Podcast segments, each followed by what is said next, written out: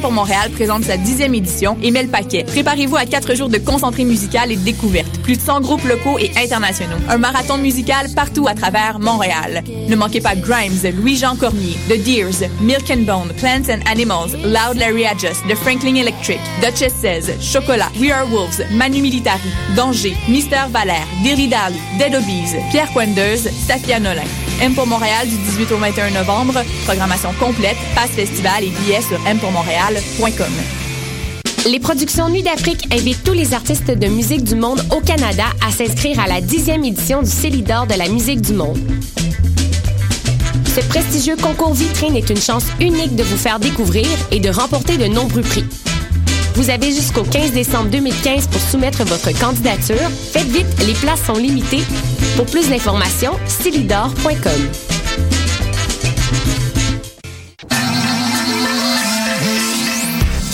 RIDM.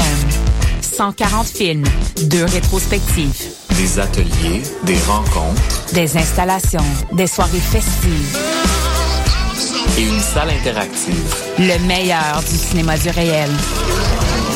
La 18e édition des rencontres internationales du documentaire de Montréal. Du 12 au 22 novembre.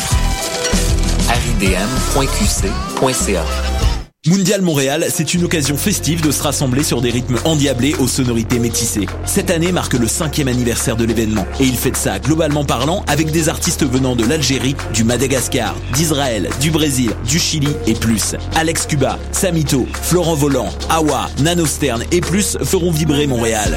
4 jours, 7 salles, 12 pays, 34 artistes, offrez-vous un voyage autour du monde sans pour autant quitter le centre-ville. Pour des renseignements sur les après-midi gratuits, billets et plus, visitez mondialmontréal.com.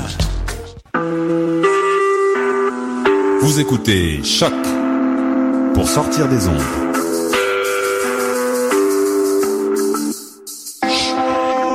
Podcast, musique, découverte.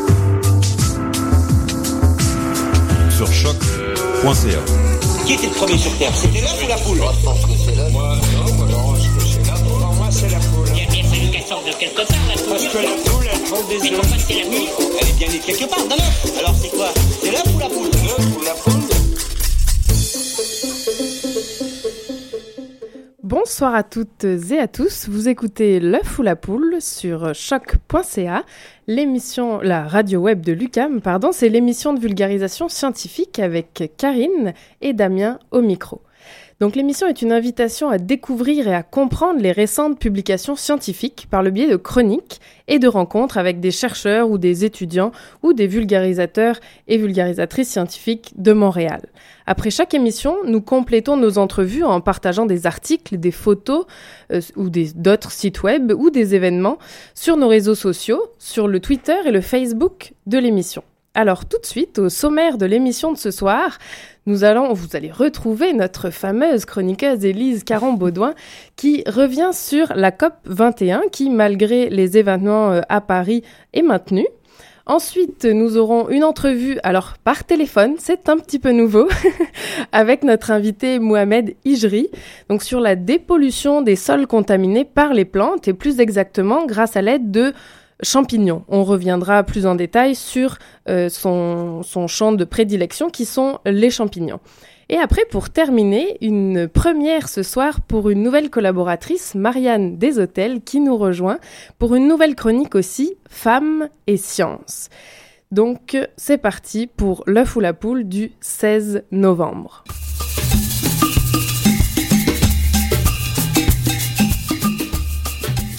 Et on commence tout de suite avec Karine, avec euh, Élise, pardon. Je regarde Karine. Bonsoir Élise. Allô Alors aujourd'hui dans ta chronique euh, environnement, Élise, tu nous parles de la conférence des Nations Unies sur le climat qui va avoir lieu à Paris à partir du 30 novembre et jusqu'au 11 décembre de cette année. Oui, donc euh, en effet, dans deux semaines va se tenir la conférence de Paris sur les changements climatiques.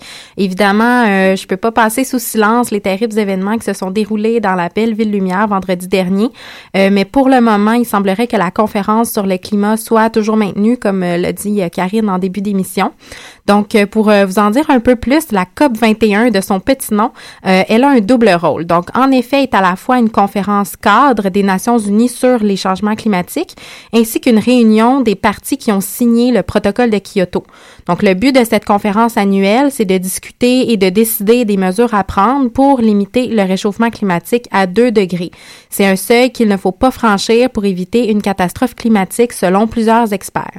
Donc, la COP 21 s'appuie sur plusieurs principes, entre autres qu'il existe, premièrement, bel et bien un changement climatique d'origine anthropique et que les pays industrialisés ont une plus grande responsabilité dans cette lutte. Alors 2 degrés, tu nous as dit, c'est pas beaucoup ça, 2 degrés. Est-ce que, 2 degrés. Est-ce que tu peux nous préciser un petit peu plus pourquoi on a choisi cette limite? Oui, donc euh, ben on le sait bien, le domaine de l'étude des changements climatiques, ça fait pas encore consensus, même au sein même de la communauté scientifique. Cependant, tous les États participants au COP 21, au nombre de 196, se sont mis d'accord sur cet objectif commun. Donc, soit de limiter la hausse des températures de 2 degrés d'ici 2100. Mais effectivement, euh, d'où est-ce que ça vient, cet objectif miracle? Donc, étonnamment, c'est un économiste de l'Université de Yale, William Nordhaus, je ne sais pas si je prononce bien son nom, il m'en excusera, qui, en 1977, a affirmé qu'une hausse de plus de 2 degrés engendrerait des changements importants auxquels l'espèce humaine aurait vraiment de la difficulté à s'adapter.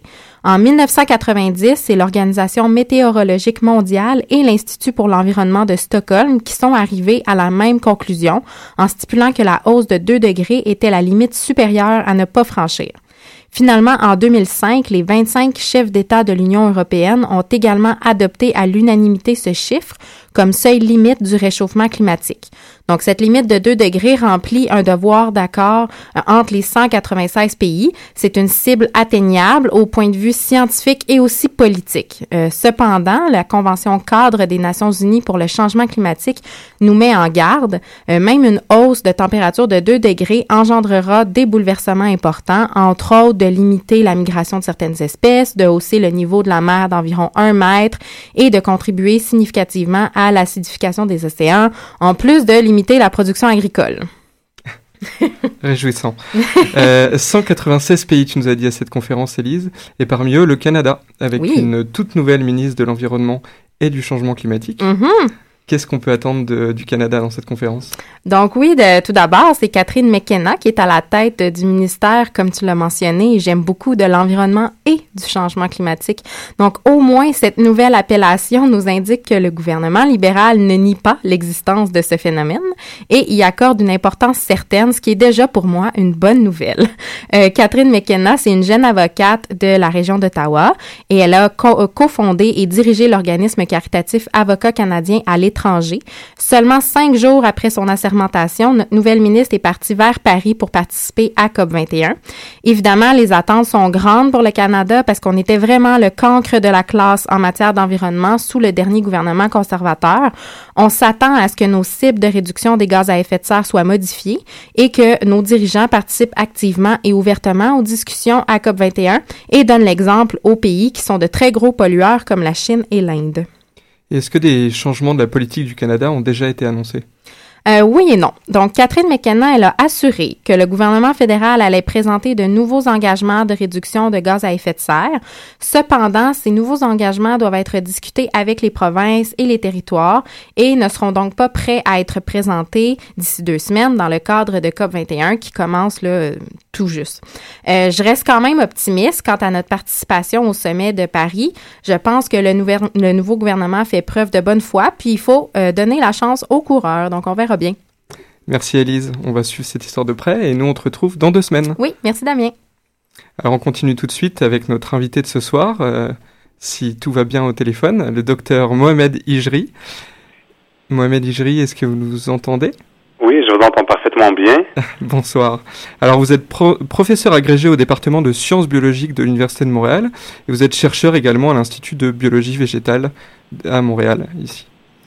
Euh, votre Oui, domaine de prédilection, c'est la génomique environnementale et la biodiversité microbienne du sol, mais vous vous, inté- vous intéressez également à la dépollution des sols par un, un mécanisme qu'on appelle la bioremédiation. Est-ce que vous pouvez nous en dire un petit peu plus sur ce mécanisme, euh, docteur Ijri Oui, tout à fait. Donc la bioremédiation, donc c'est une biotechnologie euh, euh, qu'on utilise donc pour euh, décontaminer les sols pollués. Alors bio, ça veut dire ben il y a des êtres vivants et rémédiation pour la réhabilitation donc des sites pollués. Alors bioremédiation, ça fait un peu référence à un terme qui est un peu plus général où on va utiliser donc tout ce qui est organisme vivant.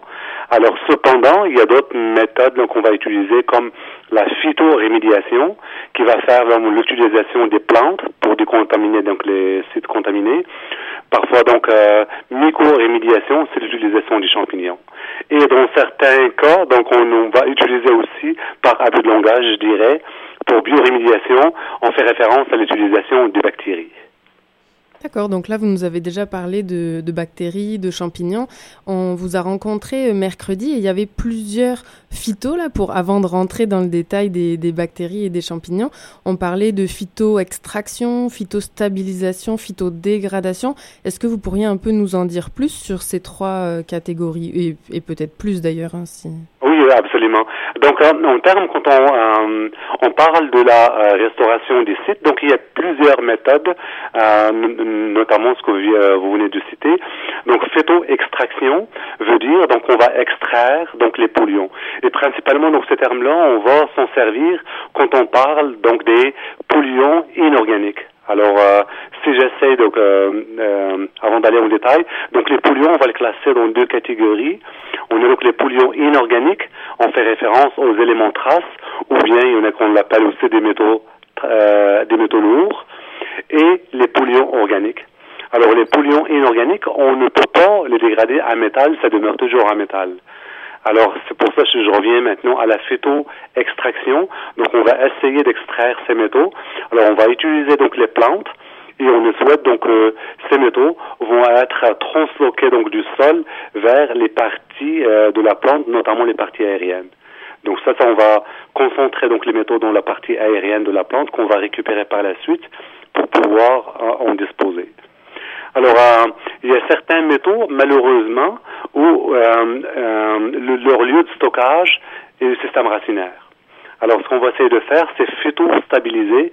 Donc, phytostabilisation veut dire qu'on va prendre donc les métaux, donc ils sont dans, dans l'eau soluble, on va les stocker dans le système racinaire.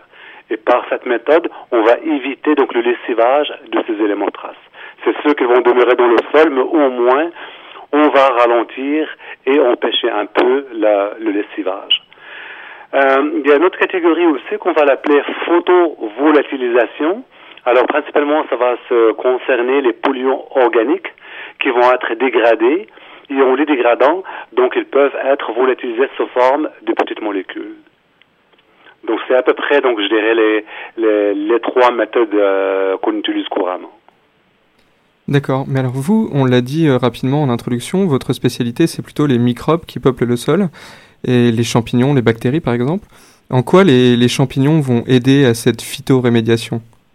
Ben, effectivement, oui. Euh, les, les plantes, donc juste le, rappeler, les plantes, donc c'est des organismes qui vivent avec euh, plusieurs micro-organismes de façon naturelle, que ce soit dans le système racinaire ou dans la partie aérienne. Effectivement, donc les microbes donc euh, jouent un rôle primordial dans la décontamination du sol. Donc notamment si on prend l'exemple des, champignons, alors il est très très bien illustré au niveau de la littérature que ce sont des micro-organismes qui sont très efficaces pour la dégradation des polluants organiques notamment, notamment les, les, les, euh, les hydrocarbures pétroliers, les, euh, euh ce qu'on appelle donc les aliphatiques, euh, l'essence, le diesel, le kérosène, ainsi de suite, et aussi donc les hydrocarbures aromatiques polycycliques. Alors les champignons, ils ont un système, ils ont évolué avec un système qui dégrade euh, le bois, le cellulose et la lignine, et c'est exactement le même arsenal enzymatique qu'ils vont utiliser pour attaquer les polluants. Euh, il y en a, donc on sait que euh, euh, plusieurs catégories de champignons vivent de façon intime avec les plantes en formant des symbioses. Donc là, dans la catégorie donc des mycorhizes, on a des endos, on a des ectos, on a aussi des champignons qui sont des endophytes du système racinaire. Et effectivement, donc le fait d'utiliser donc la plante et les micro-organismes qui leur sont associés, alors on va essayer donc vraiment de trouver une synergie pour décontaminer le site. Alors le même scénario donc peut se faire au niveau des bactéries. il y a des bactéries qui vivent à la surface du système racinaire, donc dans la rhizosphère, mais aussi des bactéries qui vivent à l'intérieur. Et on essaie vraiment de jouer sur l'association plantes, bactéries et champignons pour pouvoir optimiser donc la, la, dégradation des polluants et l'extraction donc des polluants aussi. Donc là, vous, vous parliez des, des bactéries à l'instant, donc c'est ça, c'est pas les champignons sont pas les seuls à s'associer aux, aux, racines. Et alors du coup, les bactéries euh, dans tout ça, quel est leur mécanisme par rapport aux, aux champignons? Alors les bactéries, donc c'est c'est vraiment par des, euh, je dirais donc l'arsenal enzymatique. Euh, les, champignons sont connus, donc si je donne un peu les enzymes qui sont impliquées, donc on a des cellulases, des oxygénases, des, euh, des peroxydases, des lacases. Les bactéries, elles vont être beaucoup plus efficaces d'aller chercher aussi donc les les, euh, euh les oxygénases. Alors, elles vont s'attaquer à des molécules, euh, des polluants organiques ils sont capables de, de, les, de les dégrader. Alors, il y en a qui sont beaucoup plus efficaces pour les HAP, les fameuses HAP. Il y en a, euh, par contre, les champignons, je dirais, sont beaucoup plus efficaces pour euh, les euh, polluants aléphatiques. Et on essaie, si on combine, par exemple, donc la combinaison des champignons et des bactéries, ce qu'on essaie toujours, euh, toujours de chercher, c'est vraiment la synergie d'action des deux, des différents micro-organismes. Et alors, euh, justement, on se posait la question, quel est votre quotidien de chercheur pour ça? Comment vous faites pour étudier cette synergie entre les bactéries et les champignons euh, si profond dans le sol, proche des racines? En, fait, ce qu'on a fait au départ, donc euh, on allait vraiment chercher parce qu'on on a posé l'hypothèse que dans un environnement qui est déjà pollué, donc on a pris plusieurs exemples, les micro-organismes seraient vraiment mieux adaptés à cet, environnement-là. Alors on était euh, faire plusieurs approches d'isolation et de caractérisation de bactéries et de champignons à partir d'un site qui est extrêmement euh, pollué avec euh, différents polluants, hydrocarbures et euh, éléments traces. Donc on a fait notre collection, on a utilisé effectivement donc des milieux qui sont sélectifs, euh, qui sont à base de pétrole ou à base de diesel ou à base carrément de pétrole brut.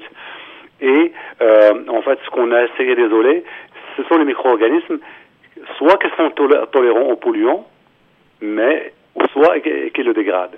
Alors on est allé vraiment par euh, par étapes progressives et on a réussi à isoler donc plusieurs centaines donc de, de micro-organismes euh, qui sont capables de euh, digérer ou de dégrader les, les produits pétroliers parce que c'était la seule source de carbone.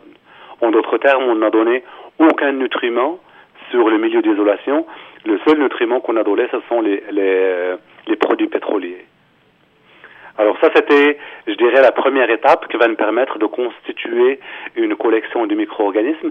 Par la suite, on, on voulait aller voir un peu plus en détail les mécanismes moléculaires en utilisant bien sûr donc la, entre autres la génomique et aussi pour sélectionner donc certaines souches qui sont beaucoup plus spécifiques à la dégradation de certaines molécules récalcitrantes, notamment les HAP.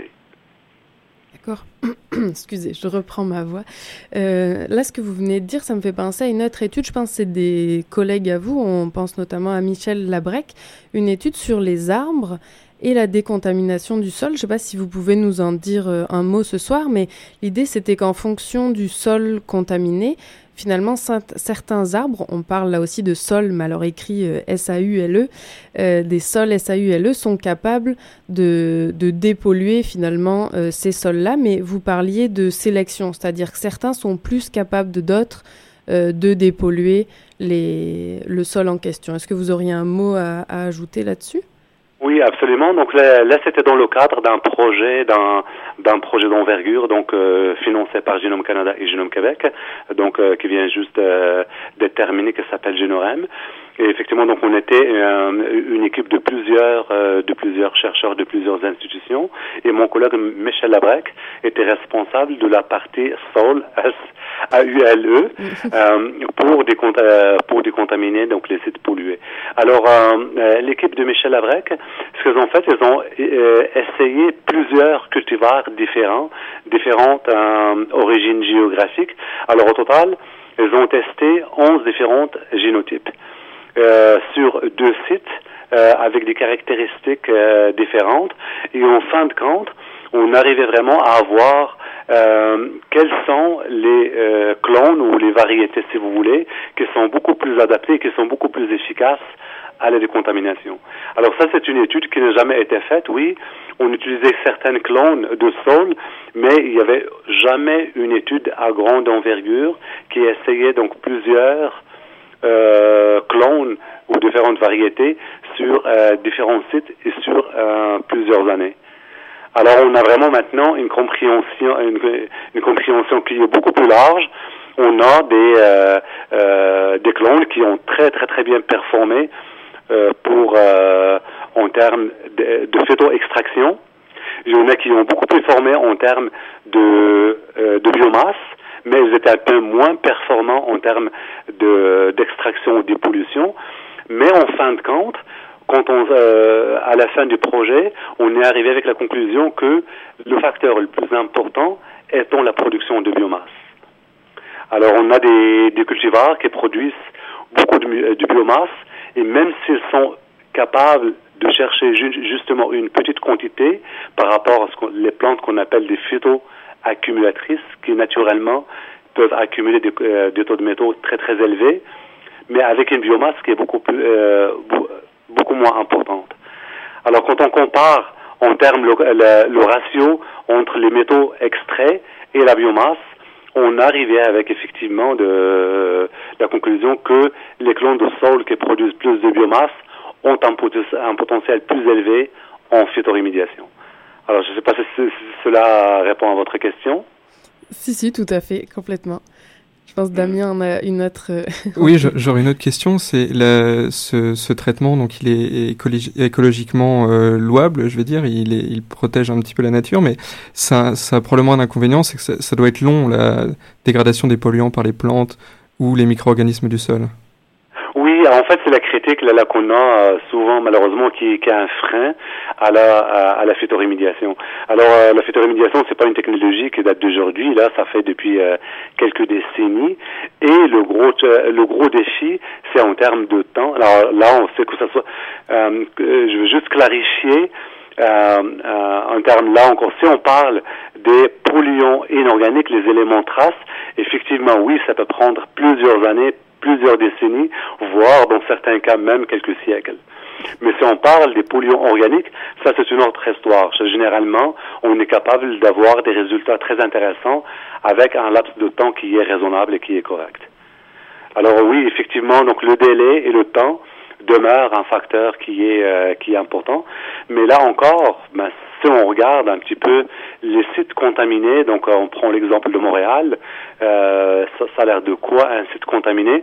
Ben, c'est un site, euh, c'est une friche industrielle qui est généralement euh, clôturée et qui est laissée à l'abandon. Alors, il y a certains sites que ça fait des années et des années et des années qu'ils sont abandonnés.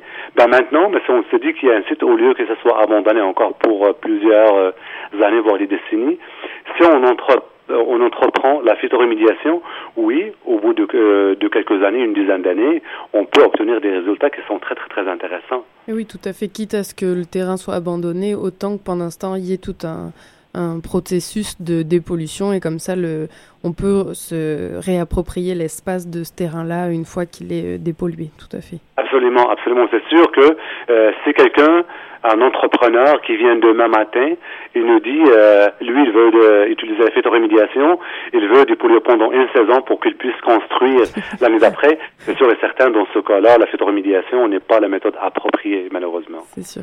Bah, approprié en termes de temps, mais comme on l'a dit, ça respecte beaucoup plus l'environnement que une, de- tout simplement d'enlever le sol pour au final le remettre ailleurs.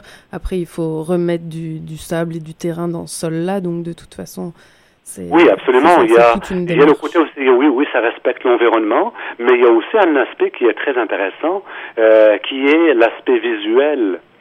L'aspect visuel oui, et l'aspect esthétique, parce que regarder ou bien laisser un site euh, polluer à l'abondance, ça va être une friche euh, industrielle. Alors si on fait de la phytorémédiation, donc on peut jouer donc sur plusieurs euh, euh, plantes ou faire euh, un mélange de plusieurs plantes, donc on peut rendre le site très attrayant en termes visuels. Exact.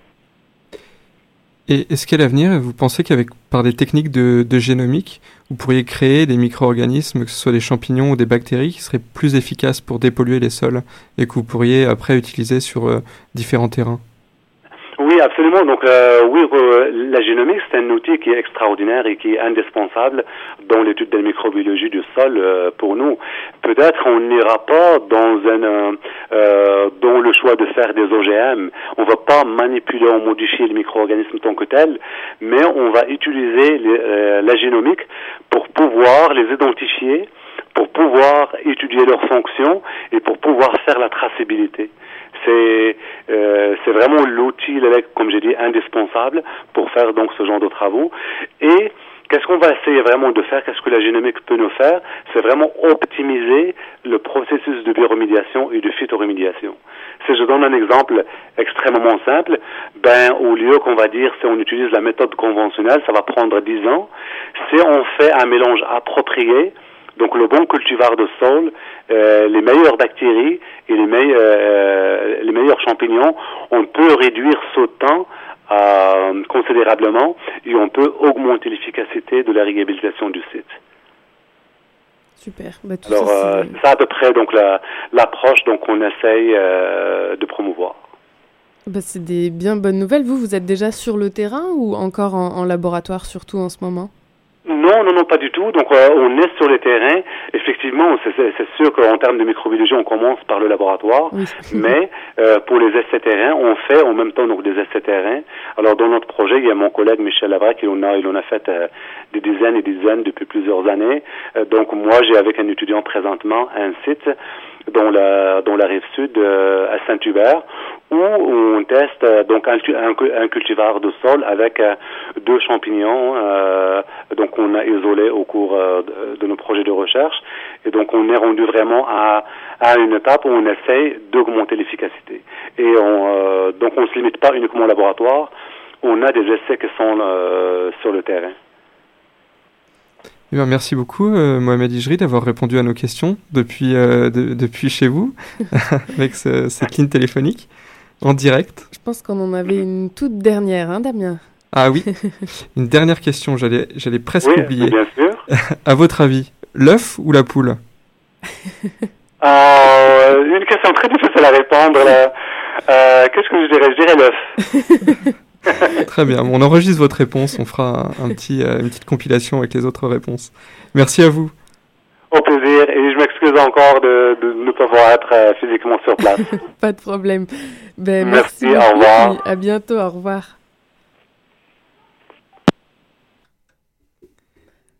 On continue avec une petite pause musicale. Césaria Evora qui nous chante Angola. Angola,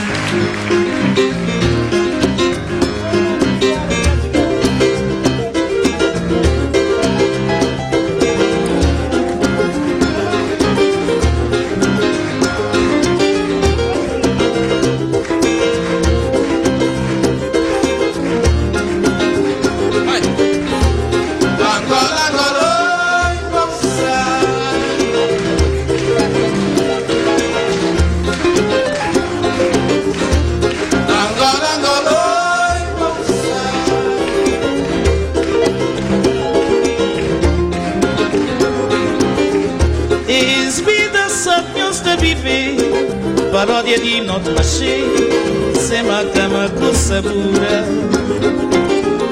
Is vida the sapiens de vive, Parodia de not maché, c'est ma cama sabura.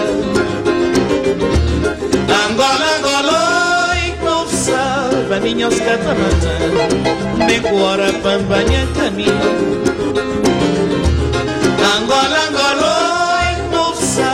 minha oscata mata Beko ora papaya kami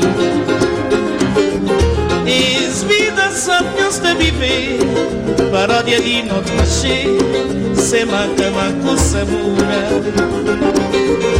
Izbida sam njos te bibe de di machê maše Se maka mako sabura. Angola minha escata marta Me cuora pambaña linda Angola, Angola, povo salva minha escata marta Me cuora pambaña linda Es convivência de senhores vivência Paciência de um consequência Resistência de um extravagância. Es convivência Paciência de senhores vivência. Paciência de um consequência. Resistência de um extravagância. Angola, Angola, impulsão a minha oscata mata. Mecoara, pambanha, caminho. Angola, Angola, impulsão a minha oscata mata. Mecoara, pambanha, caminho.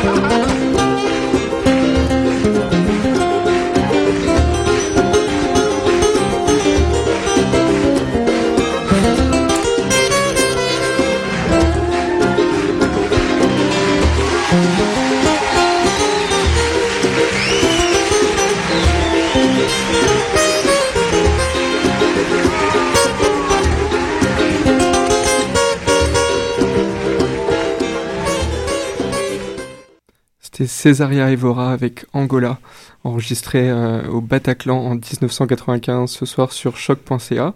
Vous êtes toujours à l'écoute de L'œuf ou la poule, l'émission de vulgarisation scientifique.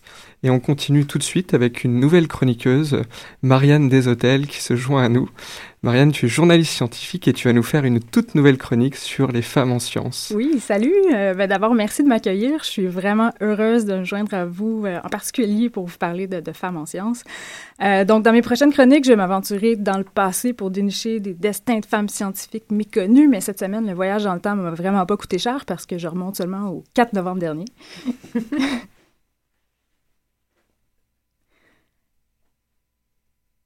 Mhm, Ou extrait qui part pas. ben, bien, bref, le 4 novembre dernier, on apprenait que Kirsty Duncan était notre nouvelle ministre des Sciences euh, au sein du cabinet Trudeau. Donc, c'est une première, entre autres parce que aucune femme avait occupé ce poste auparavant. On se souviendra notamment de Gary Goodyear, euh, qui était célèbre pour sa grande hésitation à admettre que la théorie de l'évolution euh, expliquait l'apparition de la vie sur Terre. Alors ça, c'est un gros contraste, hein, parce que cette nouvelle ministre des Sciences, elle est réellement scientifique. elle. Oui, oui, c'est ça. C'est un méchant contraste parce que bon, c'est une scientifique, puis bon, c'est presque surréaliste après l'ère Harper d'avoir une ministre scientifique qui s'occupe des sciences au fédéral, là, mais on va peut-être s'y habituer. Alors, euh, dans le fond, qui est Kirsty Duncan? Je vous, je vous résume son parcours. Elle est ontarienne. Elle a étudié d'abord la géographie, l'anthropologie à l'Université de Toronto.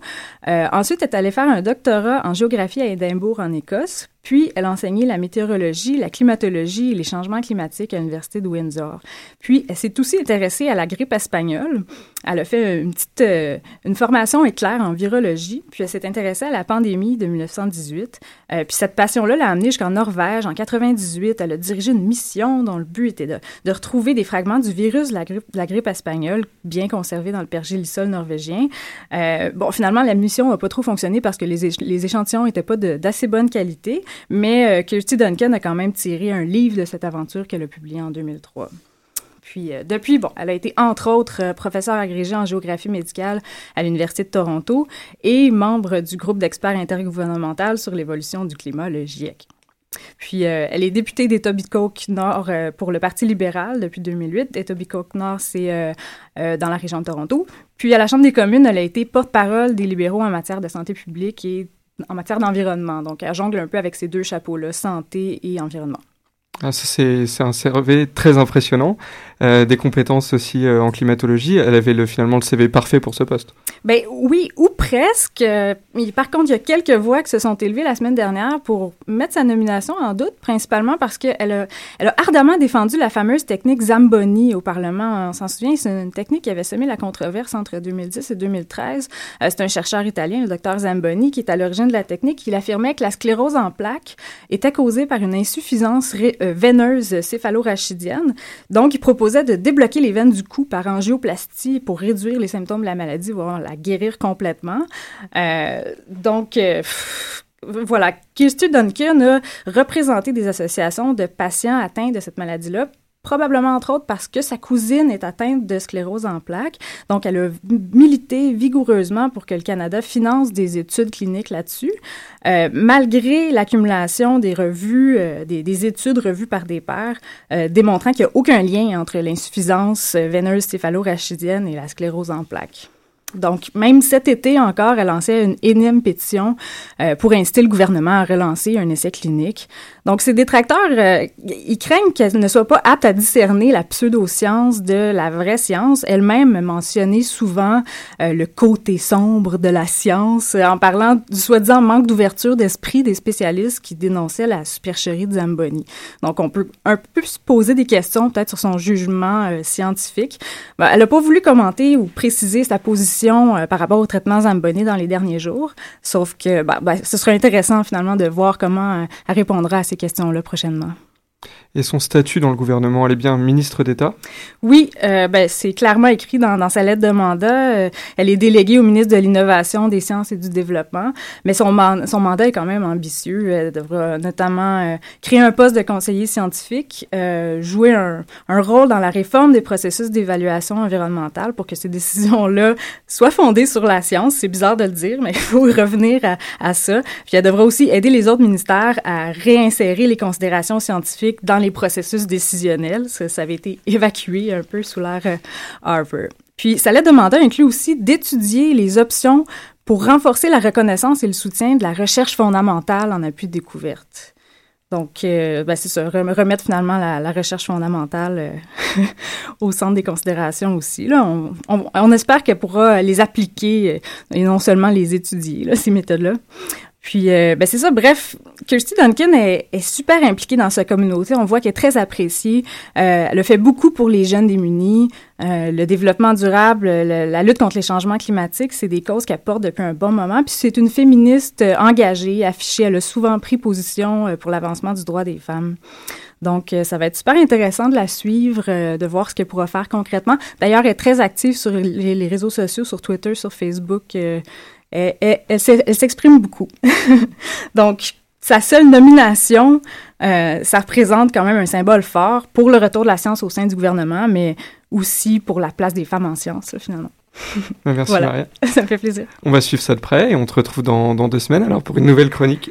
J'en perds ma voix, tellement c'était bien. Je... On se retrouve dans hâte. deux semaines pour une nouvelle chronique. Merci. Et pour finir, on va retrouver l'agenda de Karine pour euh, les deux prochaines semaines dans les, les sorties scientifiques originales et abordables à Montréal. Non, on n'a pas de petit pas de petit effet musical cette fois. Bon, je crois qu'il n'y a plus rien qui sort de cet ordinateur. on t'entend toujours, c'est bien, tu vas pouvoir nous je vais commencer en effet l'agenda scientifique des deux prochaines semaines. Donc, on commence par deux événements. Le premier au cœur des sciences, c'est dans le cadre du RIDM, qui sont les rencontres internationales du documentaire de Montréal. Elles ont lieu en ce moment et ce jusqu'à dimanche. Donc, ce mercredi 18 novembre à 20h, il y a une projection au cœur des sciences. en collaboration avec le RIDM, pardon, je viens de le dire. Donc c'est sur Pipeline, pouvoir et démocratie. Et cette projection sera suivie d'une discussion. Le deuxième événement dont je tenais à vous que je tenais à vous partager, c'est les soirées du planétarium. Comme certains musées euh, dans Montréal, le planétarium a désormais sa soirée moins chère, sa soirée à 8 dollars. Alors attendez, voilà le troisième événement. Ah, tout remarche. Oui, bonsoir Myriam, est-ce que tu nous entends? Et là, tu nous entends toujours? Là, est-ce que tu nous entends, Myriam? Oui, je vous entends. Est-ce que vous, vous m'entendez? C'est parfait, oui, on t'entend. Alors, un instant. Oui, alors bonsoir Myriam, j'ai pas eu le temps d'introduire notre appel, mais donc on t'appelle ce soir dans l'émission de l'œuf ou la poule pour parler de ton événement We Connect. Alors tu t'appelles Myriam Verza, tu es la directrice artistique de ce spectacle, mais je te laisse tout de suite nous dire quel est cet événement. Oui, alors il s'agit d'un spectacle de danse, théâtre et musique euh, sur nos émotions face à la crise écologique. Et puis c'est aussi un spectacle interactif. Euh, il y a certaines parties du spectacle qui vont être improvisées en fonction des réactions du public. D'accord, parfait. Et donc il aura lieu où et quand ce spectacle? Alors ça a lieu vraiment au début de la conférence COP21, euh, les 30 novembre 1er et 2 décembre au théâtre Mainline, qui est euh, 39,97 sur Saint-Laurent, juste en dessous de, du Lutte. D'accord, parfait. Et donc c'est la première fois qu'un tel spectacle euh, a lieu à Montréal? À ma connaissance, oui. Euh, de, sur ce sujet-là et de cet, un spectacle multidisciplinaire comme celui-là, oui. D'accord. Et alors pourquoi un tel spectacle? Alors, bah, WeConnect, c'est euh, sept artistes euh, de différentes disciplines qui ont travaillé ensemble depuis le mois de janvier. Et en fait, c'est parti d'un questionnement qui est, euh, on fait face à une crise écologique majeure et qui qui fait naître toutes sortes d'émotions, culpabilité, la peur, la tristesse, l'impuissance. Mais c'est des émotions qui sont euh, pas toujours partagées et on partage plus facilement des faits ou des, des opinions, mais pas souvent des émotions. Et on s'est demandé quel impact ça, ça a sur nous et sur notre société de pas partager ces émotions-là. Et comment est-ce que connecter avec ces émotions peut permettre de se sentir relié aux gens qui nous entourent et qui vivent les mêmes choses et aussi au monde autour de nous. Ah oui, c'est tout un programme. donc, toi, ta, ta, mission, Myriam, là-dedans, tu as une formation scientifique, je crois, et tu essayes de mêler l'art et la science, c'est ça? Voilà, moi je suis euh, communicatrice scientifique, euh, j'ai travaillé là-dedans là, depuis quatre ans et en parallèle, je suis vraiment passionnée de théâtre, de danse, d'improvisation. Et donc je cherche à créer des projets qui... Euh, je crée des projets qui, qui, créent des ponts entre les arts et le monde scientifique. Et euh, ça, je m'intéresse particulièrement aux questions environnementales. Et je pense que vraiment que l'art euh, fait appel aux émotions, aussi à l'expérience, et ça peut permettre de, de comprendre d'une façon différente euh, des éléments du monde qui nous entoure, et euh, en faisant appel au corps tout entier et pas seulement euh, au cerveau et au côté cérébral. Super. Eh ben, merci beaucoup Myriam. Donc on le rappelle, ton spectacle We Connect, donc le 30 novembre jusqu'au 2 décembre au théâtre Mainline au 3997 sur Saint-Laurent. Vous avez d'ailleurs une page Facebook où on peut suivre vos actualités sur We Connect. Ben, merci beaucoup Myriam de d'avoir répondu au téléphone, enfin de nous avoir appelé pour être plus exact ce soir et à bientôt alors. À bientôt, merci beaucoup. Merci. Au revoir. Et voilà, ceci clôt notre euh, émission forte en émotions ce soir. Euh, il me reste à remercier notre invité, Mohamed Ijri, qui n'a pas pu être présent euh, en studio ce soir, mais qui a bien voulu répondre à nos questions par téléphone. Je remercie évidemment Élise pour sa chronique environnement et toxicologie, comme toujours, qu'on retrouvera dans deux semaines. Merci également à Marianne, notre nouvelle chroniqueuse, femme en sciences. On te retrouvera également dans deux semaines. On pense évidemment à Tristan, qui nous a tristement abandonné ce soir et qui a laissé Karine seule à la technique. Petite pensée aussi pour Marion, qui va nous rejoindre bientôt pour sa chronique d'actualité de, des sciences, qui va reprendre du service avec nous. Donc on se retrouve exceptionnellement la semaine prochaine pour un nouveau rythme d'émission qu'on va essayer. Et d'ici là, vous pouvez nous suivre sur les réseaux sociaux, notre page Twitter, notre page Facebook. Et vous pouvez bien sûr nous réécouter en balado. À bientôt. Bonne soirée. Parce que la poule, elle trouve des Mais pourquoi c'est la poule Elle est bien née quelque part, non, non. Alors c'est quoi? C'est l'œuf ou la poule? L'œuf ou la poule